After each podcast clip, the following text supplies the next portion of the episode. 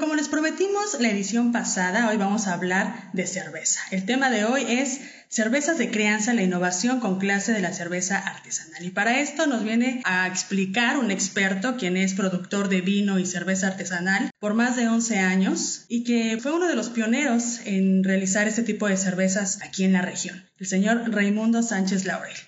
Soy Valquiria Vázquez y estás en Tres para Llevar.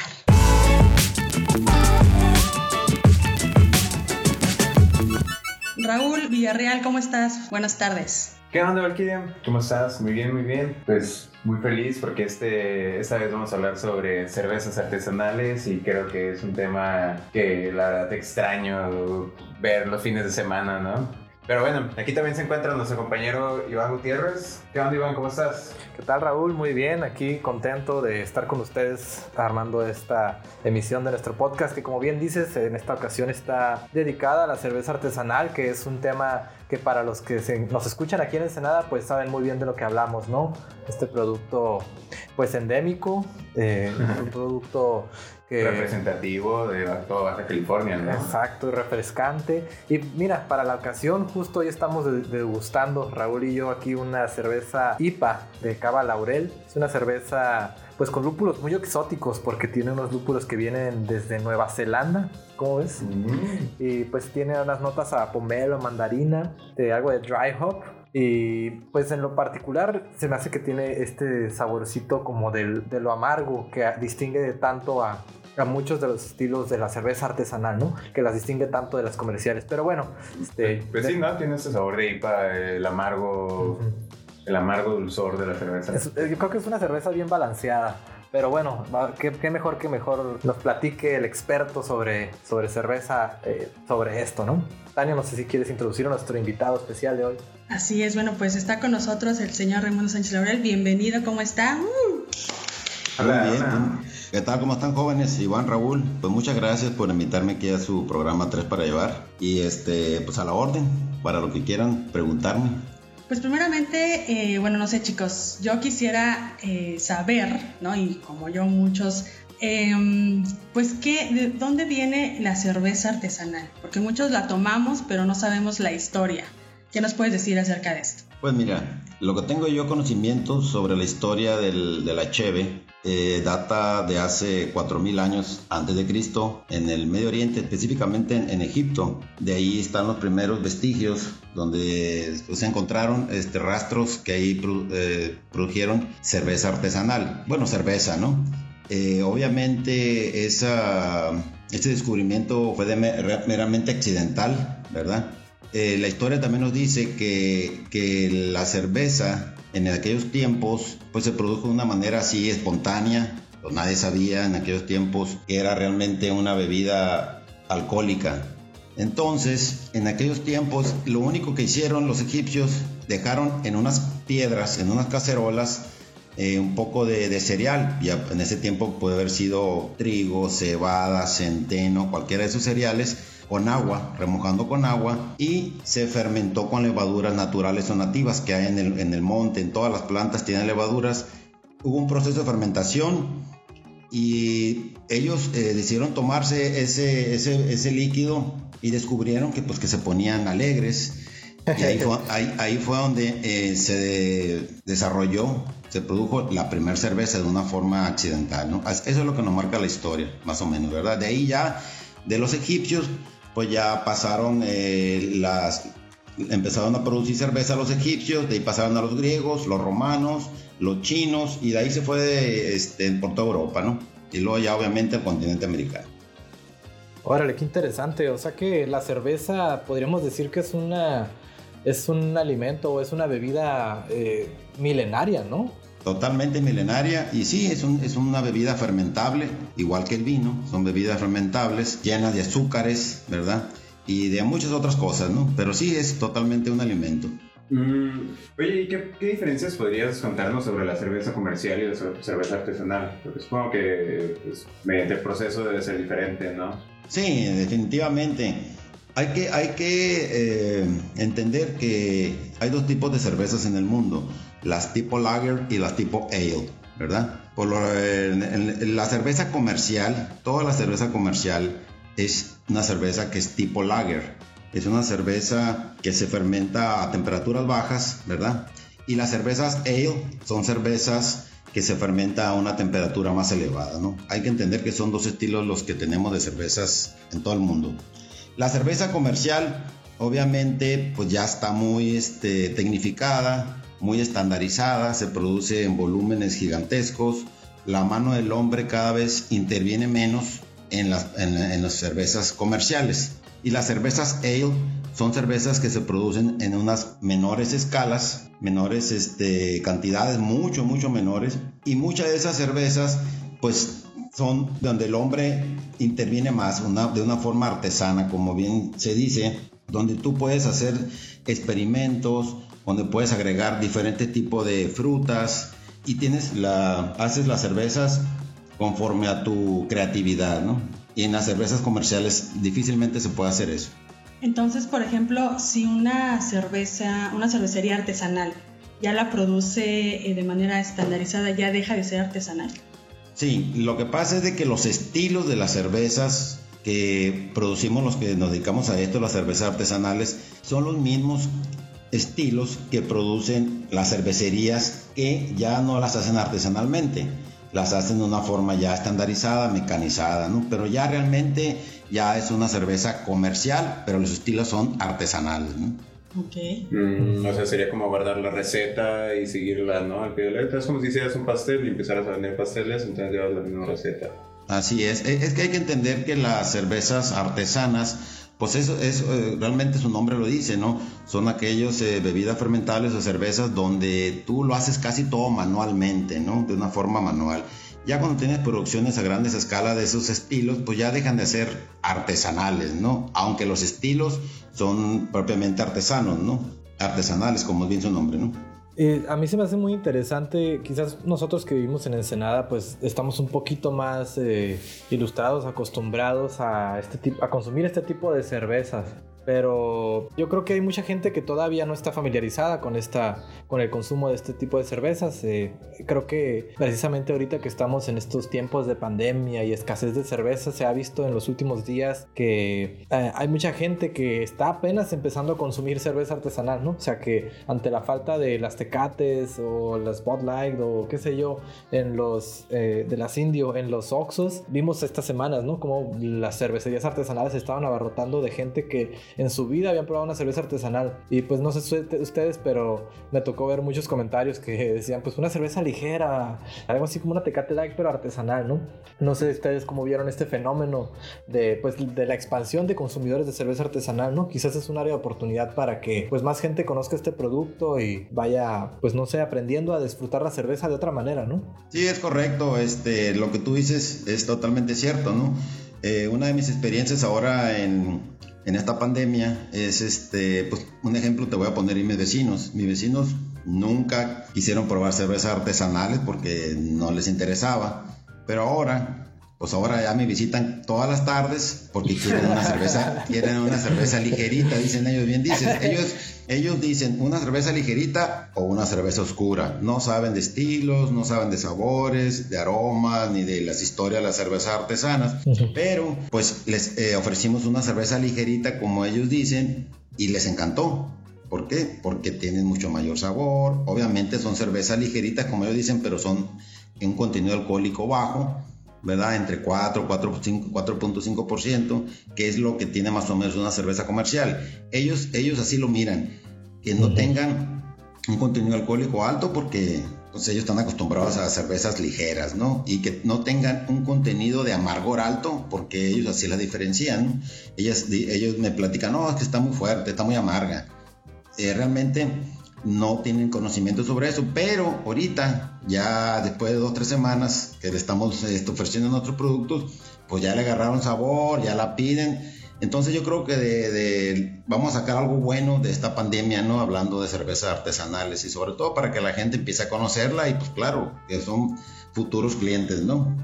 Es que supongo que el paladar se va entrenando, ¿no? Bueno, no sé si, no sé, quizás Tania nos pueda compartir alguna experiencia de cuando ella recién empezó a tomar cerveza eh, no sé cómo ha sido tu experiencia, Tania, que pues también eres una gran degustadora y experta eh, de la cerveza artesanal. Ay, pues, hombre, muchas gracias, Iván. No, pues mira. gracias, gracias por exhibirme. Ups. Creí que era cumplido. no, no, no es, no es. No, pues mira, yo la primera cerveza que probé eh, fue precisamente ahí en Cava Laurel, fue una Porter.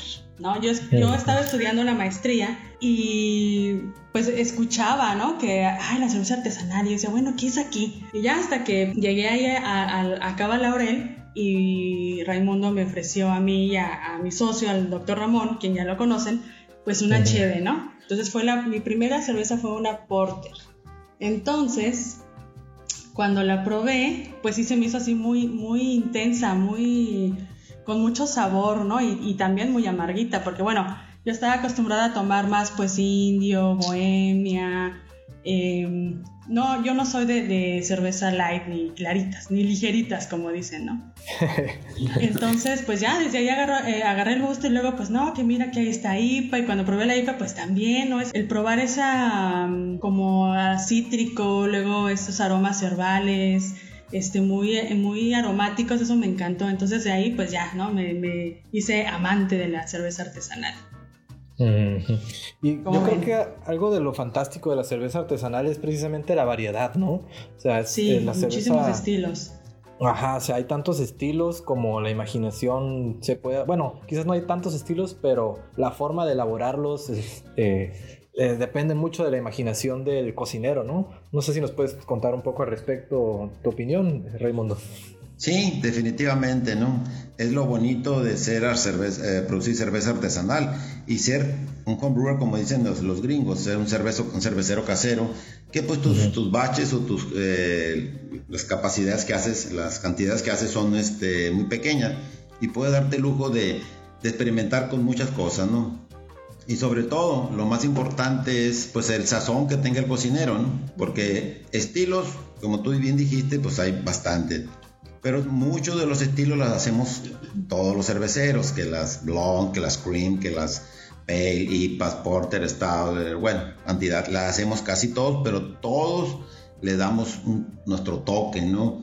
Unos les pueden agregar un poco más de lúpulos, otros le agregan, le cambian la levadura, unos le agregan diferentes maltas, y ahí es donde está la diferencia, ¿no? Entre todas las cervecerías, ¿no? Precisamente. Y, es precisamente... Ajá.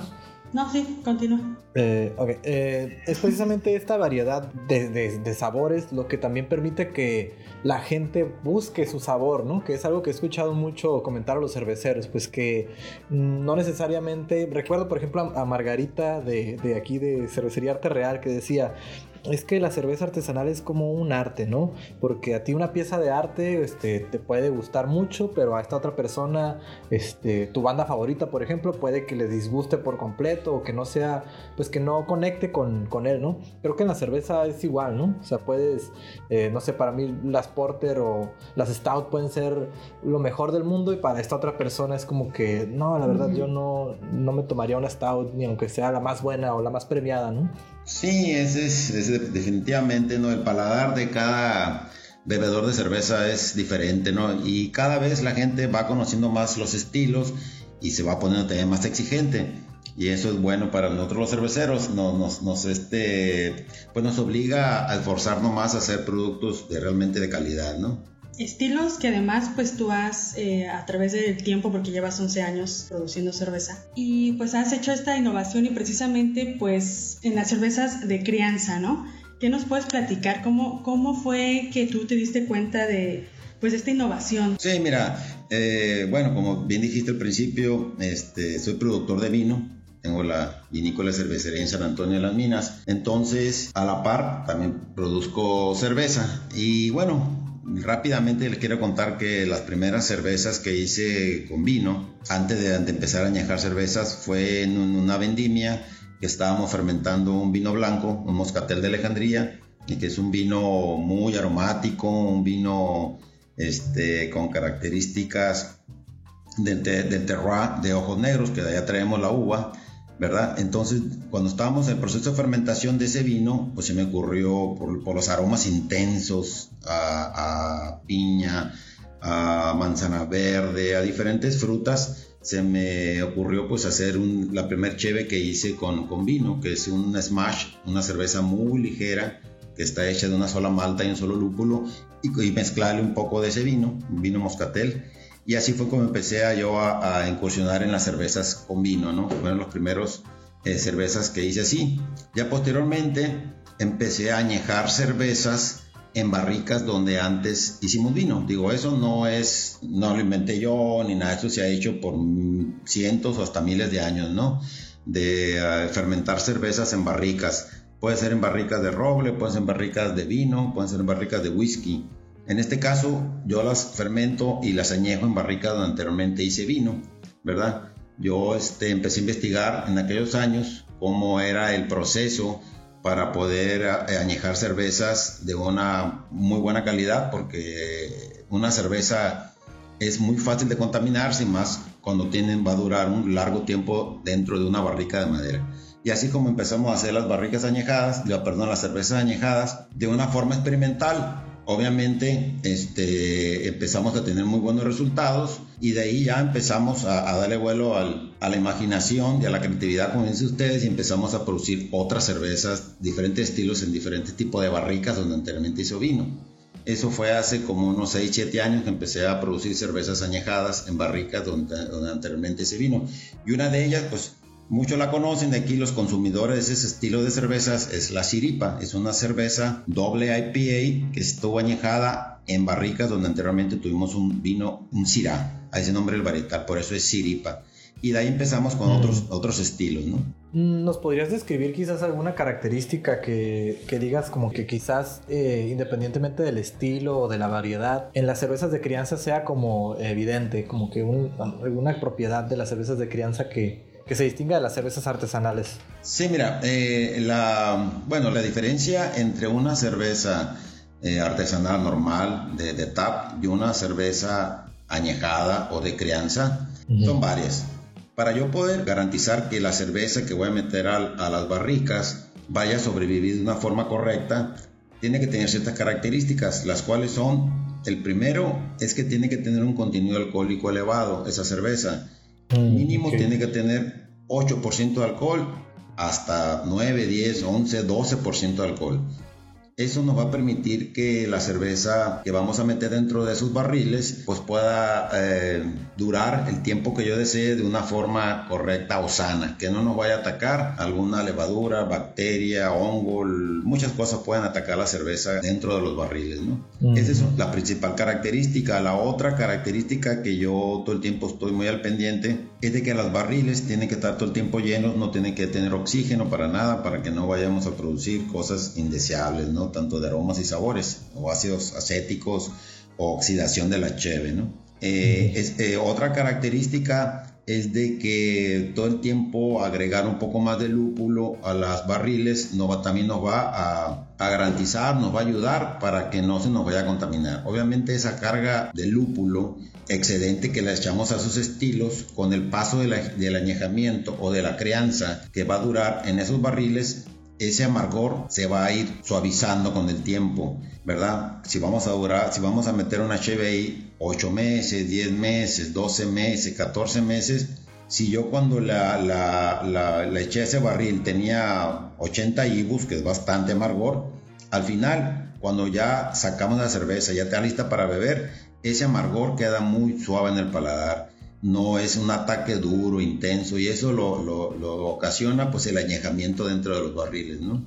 Es todo un proceso que uno tiene que estar muy al pendiente para que saquemos una muy buena cerveza añejada, ¿no? Hay que estar al pendiente todo el tiempo, checando la temperatura en la cual tiene que estar la barrica, tiene que tener una temperatura donde no esté variando obviamente en lugares donde no les pega el sol, este, pero sobre todo la temperatura, ¿no? no entre menos variaciones tengamos de temperatura, la cerveza se va, va, se va a añejar, se va a crear de una forma perfecta. ¿no? Órale, o sea que el cuidado podríamos decir que es quizás como una de las actividades más importantes que tenemos que hacer al momento de hacer cerveza de crianza, ¿no? Sí, sí, definitivamente, obviamente desde el diseño de la receta, Tú la tienes que diseñar especialmente para que pueda durar la crianza dentro de un barril donde antes tuvimos vino. No, no es tan fácil, es muy fácil de que se contamine, pueden haber pasar muchas cosas adentro del barril ¿verdad? Y hay que estar al pendiente, ¿no? Hay que ser en, su momento adecuado, se hacen análisis también de la cerveza para ver este, cantidad de alcohol, pHs y bueno, otras cuestiones químicas que hay que estar al pendiente, ¿no? Muy bien. Bueno, eh, yo les quiero agregar un poco más.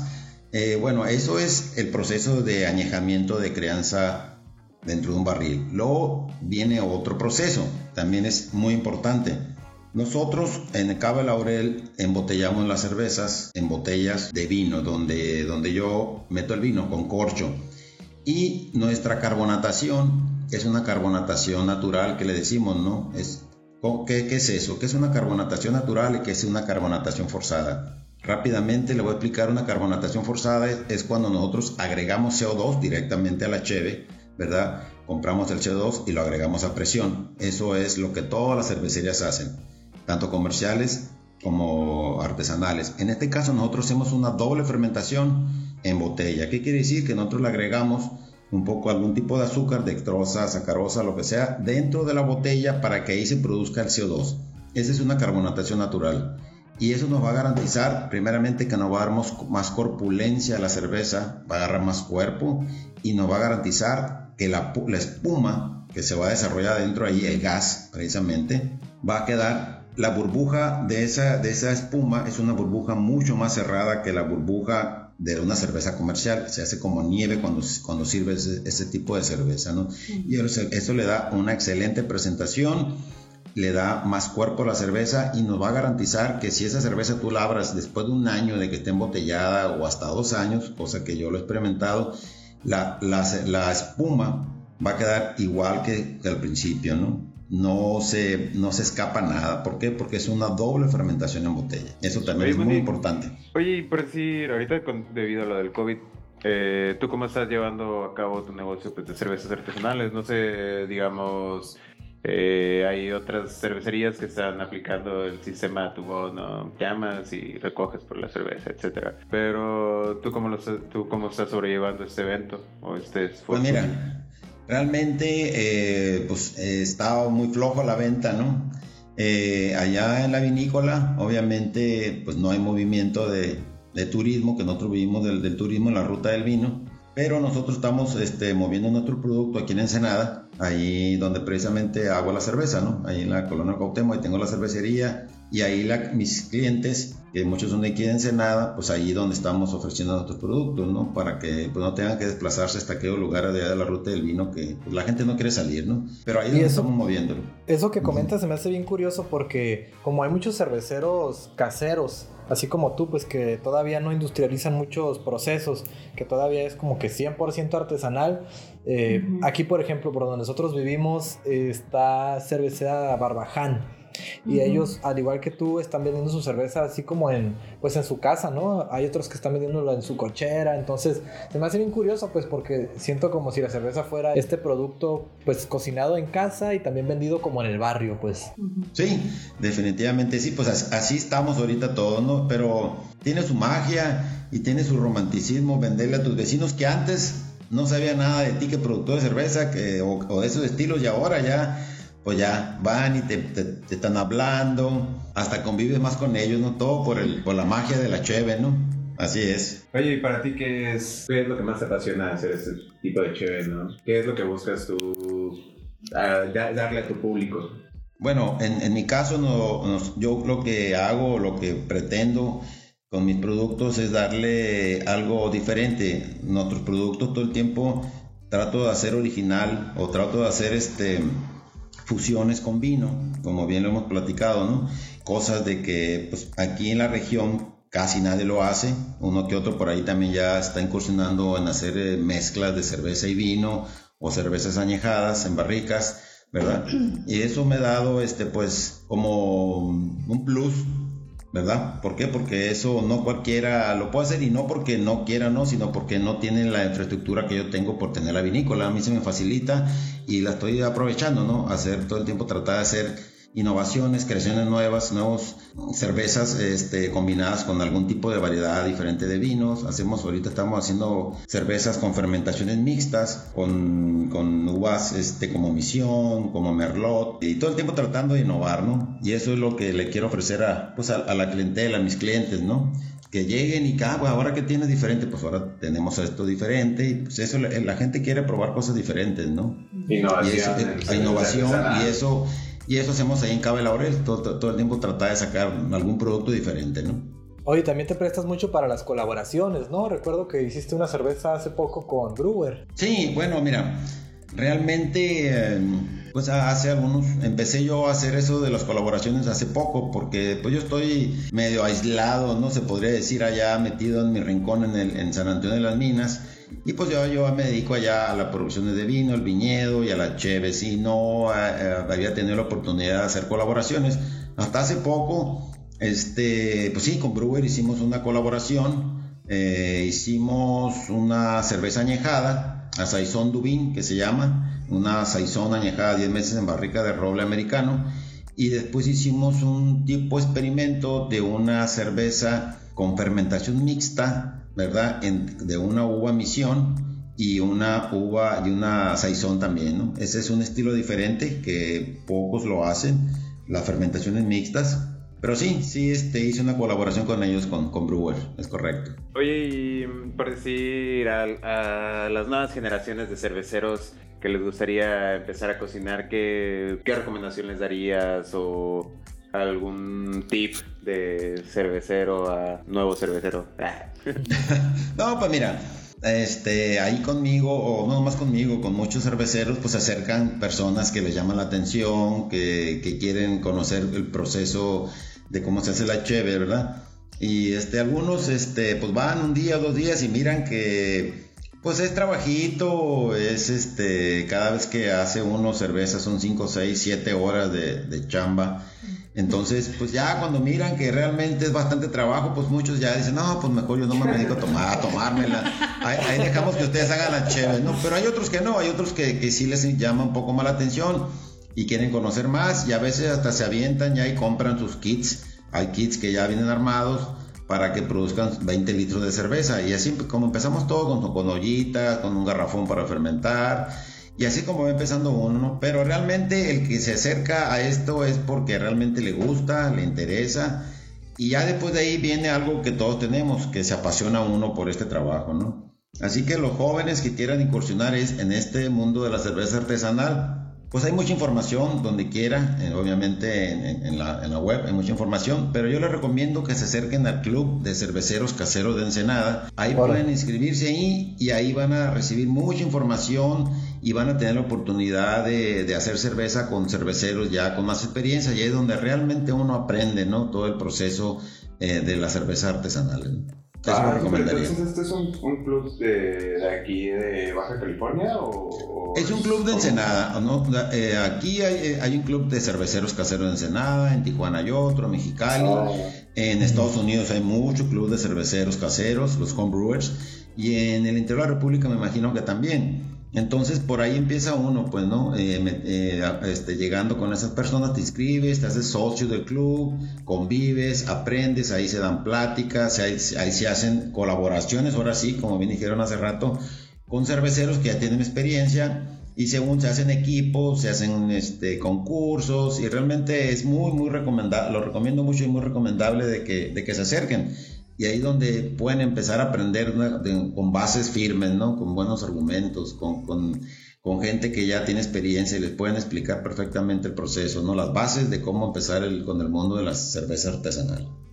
No, pues súper padre lo que nos acabas de compartir, Mundi, porque yo sí conozco varios amigos que, que les interesaría aprender a, cocinar cerveza. Eh, también yo creo que a los fans de Breaking Bad de seguro les interesaría, ¿no? Por esta onda de, pues tiene este ambiente pues de cocinar, ¿no? Es que aquí en vez de cocinar metanfetaminas, pues vamos a cocinar una rica cerveza, ¿no?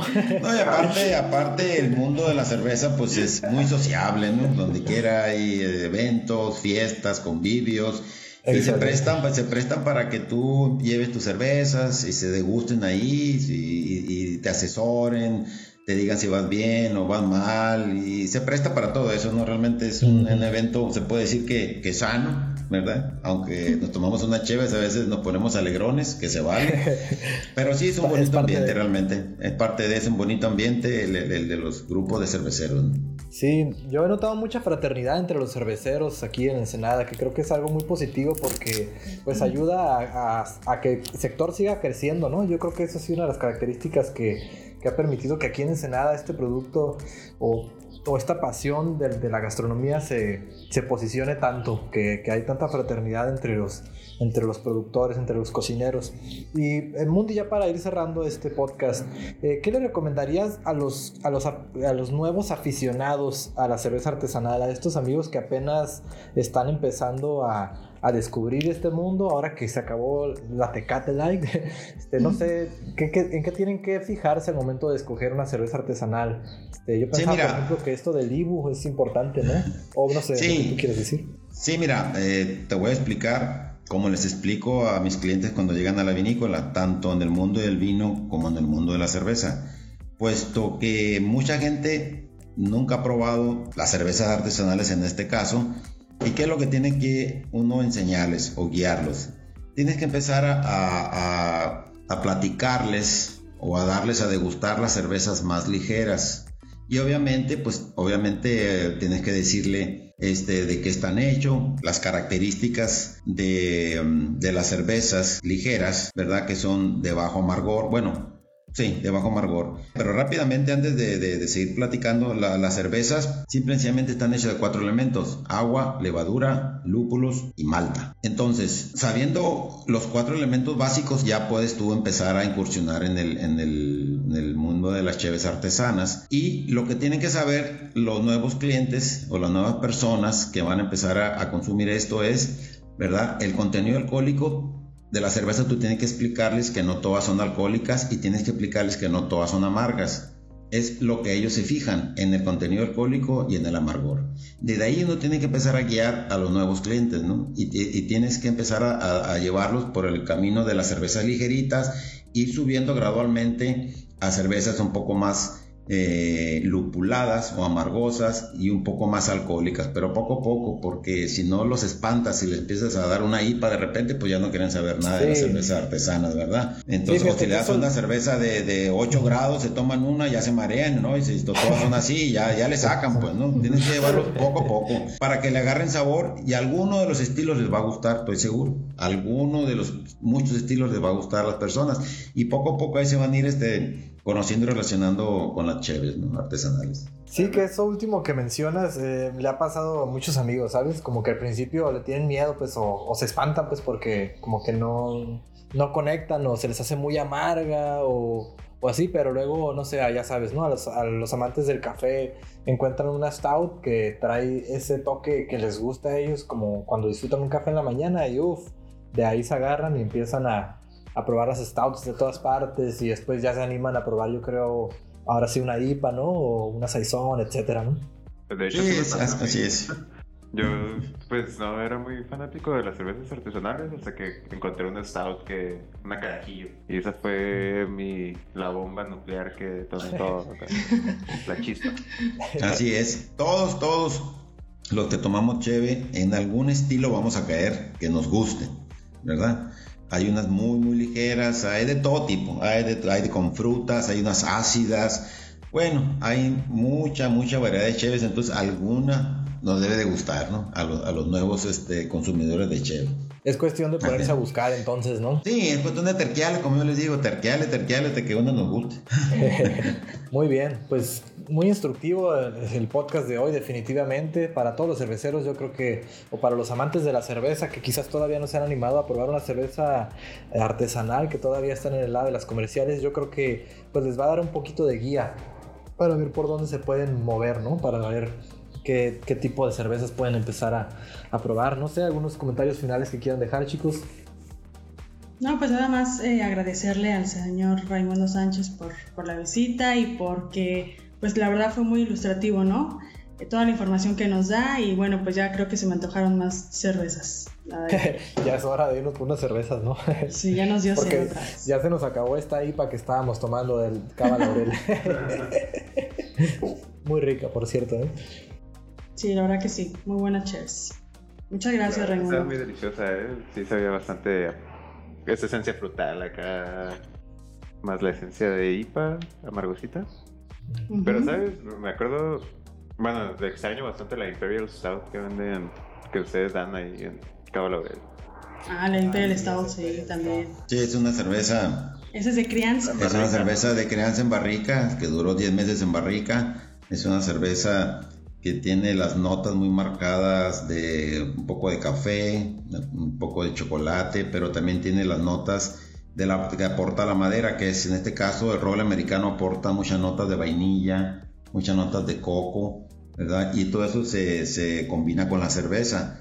El, obviamente todo el tiempo estamos muy al pendiente de que la, la aportación de la barrica no, no opaque o no supere lo que realmente debe de expresar ese tipo de cervezas, que es la malta, ¿no? La maltosidad y el lúpulo que tiene las Imperial Stout, ¿no? Eh, por eso hay que estar cuidado y hacer unas cervezas equilibradas. Así es esa Imperial Stout que ustedes están mencionando, ¿no?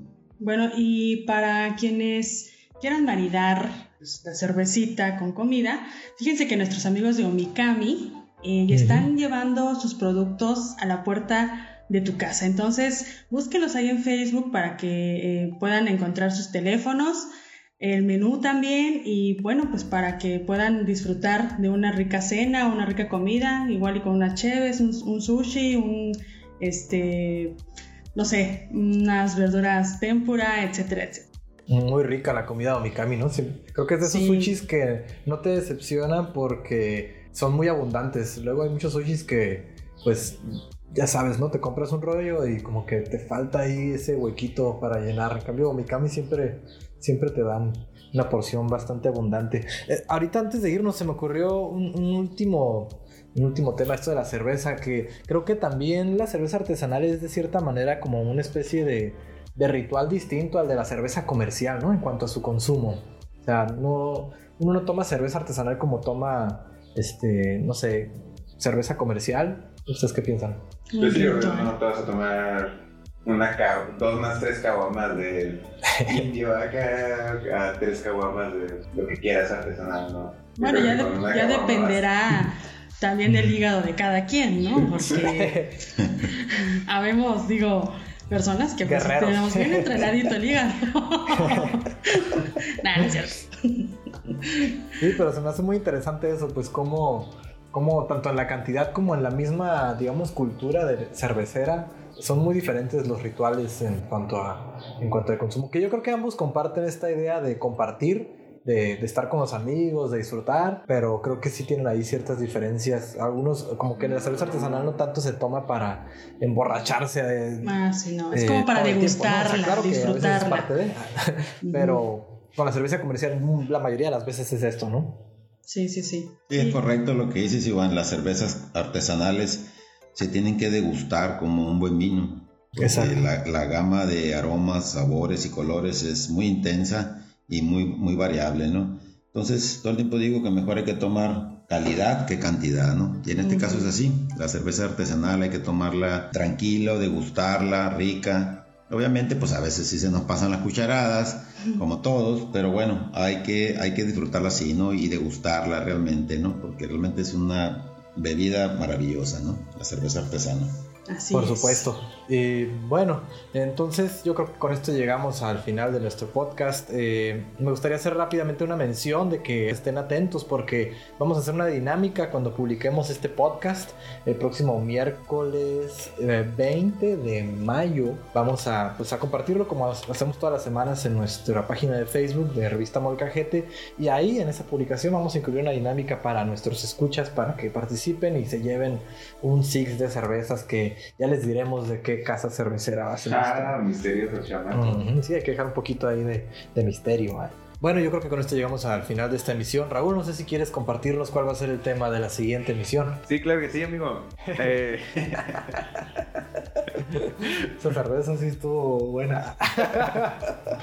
Este, el tema de la próxima emisión va a ser Slow Food. Les vamos a comentar qué es esto, cómo se, cómo se come, cómo es que lo preparan Así que estén atentos porque es un tema muy interesante ya que engloba la huella ecológica, eh, una educación en la comida, cómo comer, qué es lo que debemos de comer y cómo controlar nuestras comidas. La gastronomía sustentable creo que también es parte de, ¿no? Ya lo sabremos el próximo capítulo. No te desesperes, amigo. Ay, ay, perdón, es que ya quiero grabarlo. Pues bueno, muchas gracias a todos, muchas gracias Raimundo y nos estamos viendo próximamente. Gracias a ustedes jóvenes, a la orden. Y recuerden, esto fue Tres para llevar.